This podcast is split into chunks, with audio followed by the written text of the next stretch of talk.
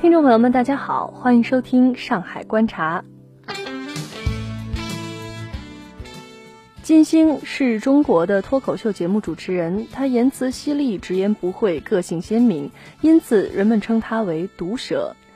金星告诉记者：“我说的话不是按摩精油，它们像是针灸用的针，直达神经，戳到要害。”但是现在，记者面前的金星十分沉静。他坐在上海人民大舞台后台的座椅上，低头认真看着台本。他的团队正在为他今晚的演出做准备，他们为他化妆、做发型，还准备了三套服装。他将给观众带来近两个小时的评论，其中穿插他的个人舞蹈团的表演。今晚是他的新电视脱口秀节目《金星秀》开播以来第一次在剧院现场演出。金星表示，他上台以前总是紧张，但他并不是初登舞台忐忑不安的新人。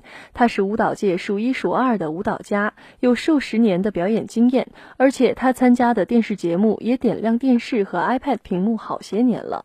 紧张是源自这位完美主义者对自己的高标准严要求。他要求自己说出的每个笑点都要切中要害，每个手势都精准的看起来毫不刻意。他直视着面前的镜子，给身后穿燕尾服的年轻助手兼衬托小南做指示。金星建议道：“你上台前的鼓声响起以后，让他响上一分钟，你再出场，要懂得营造期待。”对今年四十七岁的金星来说，这份期待已经营造了将近三十年。在这段时间，她完成了起初几乎无法想象的转变。她变性成了女人，从部队里的中国最优秀的男性舞蹈家，转变为了中国最有名的女性脱口秀主持人。而且，她如今是三个孩子的妈妈。近日，在每周播出的《金星秀》里，他评论当代中国的文化现象，讽刺暴发户的荒唐行为，慈母般的给出中肯的建议。他身穿量身定做的精致旗袍，侃侃而谈，展现了质朴的智慧，讽刺辛辣犀利，还能分享他传奇的人生经历。金星以一名优秀舞蹈家的优雅，在舞台上连步轻移。然而，去年正是因为金星直言不讳的真性情，打破了他外表的温柔沉静，从而让他人气猛增。在担任某节目第一季的评委期间，金星曾阻止节目的主持人讲述选手受伤的故事来煽情。金星毫不避讳地批评道：“中国的电视节目老是挖人伤疤，消费他们的痛苦，这是中国电视最大的弱点。我最恨这个了。我希望在这个舞台上，我们不会利用别人的痛苦，不会利用别人的同情，也不会利用别人。”人的苦难。当时的节目主持人惊呆了，但是观众们很喜欢金星的话。九个月后，金星的个人脱口秀在全国播出了。金星正在冉冉上升，动力源自他的勃勃雄心。他相信自己将成为中国的奥普拉，随后将利用他的人气和影响力进入政坛。金星告诉记者：“很久以前，人们就告诉我说我会成为一名政治家。我说我知道，但时机未到。我不想走普通的途径，我有自己的途径。有人说我会成为中国最具影响力的女性。我说我知道，但是时机未到，我正努力着。要不是因为金星有如此传奇的过去，她这么庞大的雄心恐怕很难令人信服。”他成长于中国最寒冷的东北，从很小的时候就知道自己跟别的小男孩不一样。女孩的玩具对他更有吸引力，而且金星还嫉妒他姐姐的女性特质。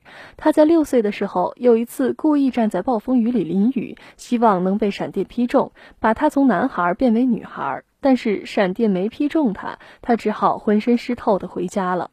金星九岁的时候进了军队，成了一名文艺兵。他说：“吃的那些苦都是值得的。”一九八六年，十八岁的金星以一支蒙古舞赢得了舞蹈比赛的冠军。两年后，他获得了荣誉奖学金，前往纽约学习现代舞。当时他的英语词汇量还仅限于说“你好”“不好意思”“谢谢”“再见”。金星说：“如果要我想一件令我自己骄傲的事儿，那就是我站在麦迪逊大道，开始掌控我自己人生的那一天。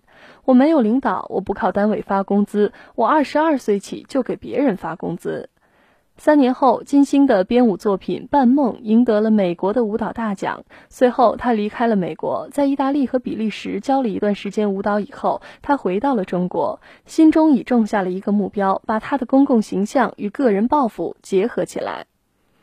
他选择接受变性手术，并想要在中国做手术。他说，在九四年，中国的医生对这类手术几乎毫无经验，但是他仍然感到冥冥之中有一股力量牵引他回国做手术。这一半是精神的力量，一半是迷信。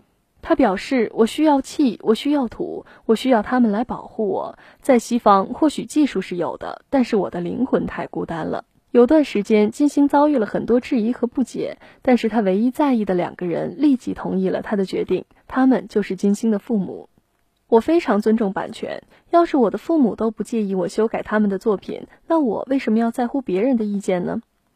在接下来的十年，金星成立了一家民营舞蹈团，开过酒吧，又关了酒吧，独自收养了三个孩子，遇到了她现在的丈夫，他是在中国工作的德国商人。在与家庭共处和国际巡演的间隙，他开始当起了才艺节目的评委。就是在这些节目里，金星赢得了“毒舌”的称号，因为他敢于掐停充斥中国荧幕的糟粕。有人担心直言不讳会扰乱和谐，所以他们总是迂回婉转。但是金星相当直接，没有废话。然而金星自己也承认，他得时不时控制住自己的毒舌。他表示：“我知道界限在哪儿，我只是说真话，讲事实。”他知道耐心的价值，然而他称自己的脱口秀是建立粉丝基础且给他缓冲时间的完美平台。在他最近在上海的现场演出中，他用两个小时畅谈婚姻和物质生活等话题，演出以与观众互动共舞全国流行的小苹果结束。金星表示：“我不想取悦人民一时，我需要慢慢花时间打造基础。有一天，这个节目会壮大，届时没人敢动它，谁都动不了它。”